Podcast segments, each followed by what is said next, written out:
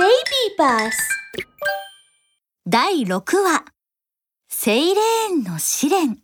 ココリとクルルはついにサンゴの森に隠された。大きな貝殻を見つけました。世界で一番すごい魔法使いは誰？あははそれはこの僕。魔法使いクルルさようやくお宝を見つけたぞちゅんちゅんちゅクルルは嬉しそうに貝殻にジュジュッと口づけしています。よし。早速この貝殻を開けてやる。ふっ。うんなんだってうんよよいしょおかしいな開かないぞそれでも貝殻は開きません力を込めすぎたクルルは大きな岩に尻餅をついてしまいました。クルルどいて。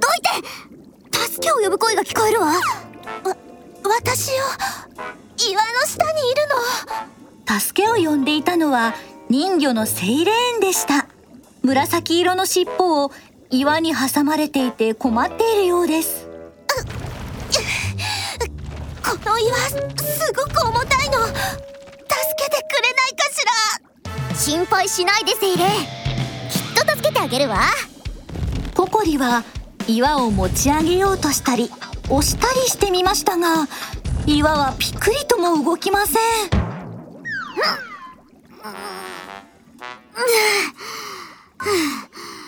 この岩本当に重いわクルルあなたの魔法道具を使うしかないわ。えへへへ。やっぱり僕が頼りになるって分かってくれてるんだね。よし任せてよ。クルルがローブの中を探すと。うーんとねえー、っとねええあ嘘！どうしたのクルル？なあ忘れてた。ラーケン城を抜け出す時使わない魔法道具を全部そこら辺に捨てちゃったんだ。今は材料もないし。え。えへへ。あのもう一つだけ方法があるの。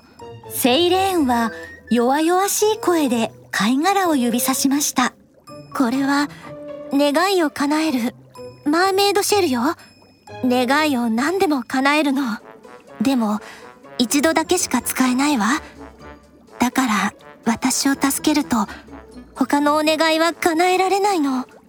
セイレーンは気まずそうに黙ってしまいクルルも悲しそうに尻尾を垂らします。えそれじゃあお宝は手に入らないってこと？それじゃあ僕たちの旅はどうなっちゃうの？でも私たちがお願いを叶えるとセイレーンはずっとこのままになっちゃうのよ。それはかわいそうよクルル。ココリとクルルはお互いの顔を見合わせると決意をしました。うん。決めたわ。シェルにセイレーンを助けてほしいってお願いしましょう。魔法使いの名にかけて。僕も賛成だ。本当に？本当にシェルのお願いで私を助けてくれるの？うんいいわよ。とってもいいわ。セイレーンが高らかに笑い出すと虹色の光が瞬いて岩が消えセイレーンは嬉しそうに尻尾を揺らして辺りを泳ぎ回りました。おめでとう。よくこの守り手セイレーンの試練をクリアしたわね。試練？そうよ。優しい子だけがこのマーメイドシェルの宝物を手に入れられるのよいてきて。セイレーンはマーメイドシェルのそばまで泳いでいくと呪文を唱えました。開けマーメイドシェルその力を表したまえ。光とともにシェルが開きました。その中をクルルが覗き込みます。あれ？中は空だよ。お宝は？マーメイドシェルの中は空っぽで何にもありませんでした。まずはねシェルの中にお宝を入れるの。そうすると同じものがいくらでも出てくるのよ。すごいでしょ。ね そりゃすげえ。突然黒いサメが現れました。左目には黒い眼帯をつけていて恐ろしい傷跡が顔についていますそれがシェルの秘密かセイレーン。そのマーメイドシェルいただくぞ！サメは尻尾を揺らすとセイレーンココリクルルをサンゴの森に置き去りにしてマーメイドシェルを持って去っていきました。突然現れた黒いサメの正体は誰なのか？ココリとクルルはマーメイドシェルを手に入れられるのか？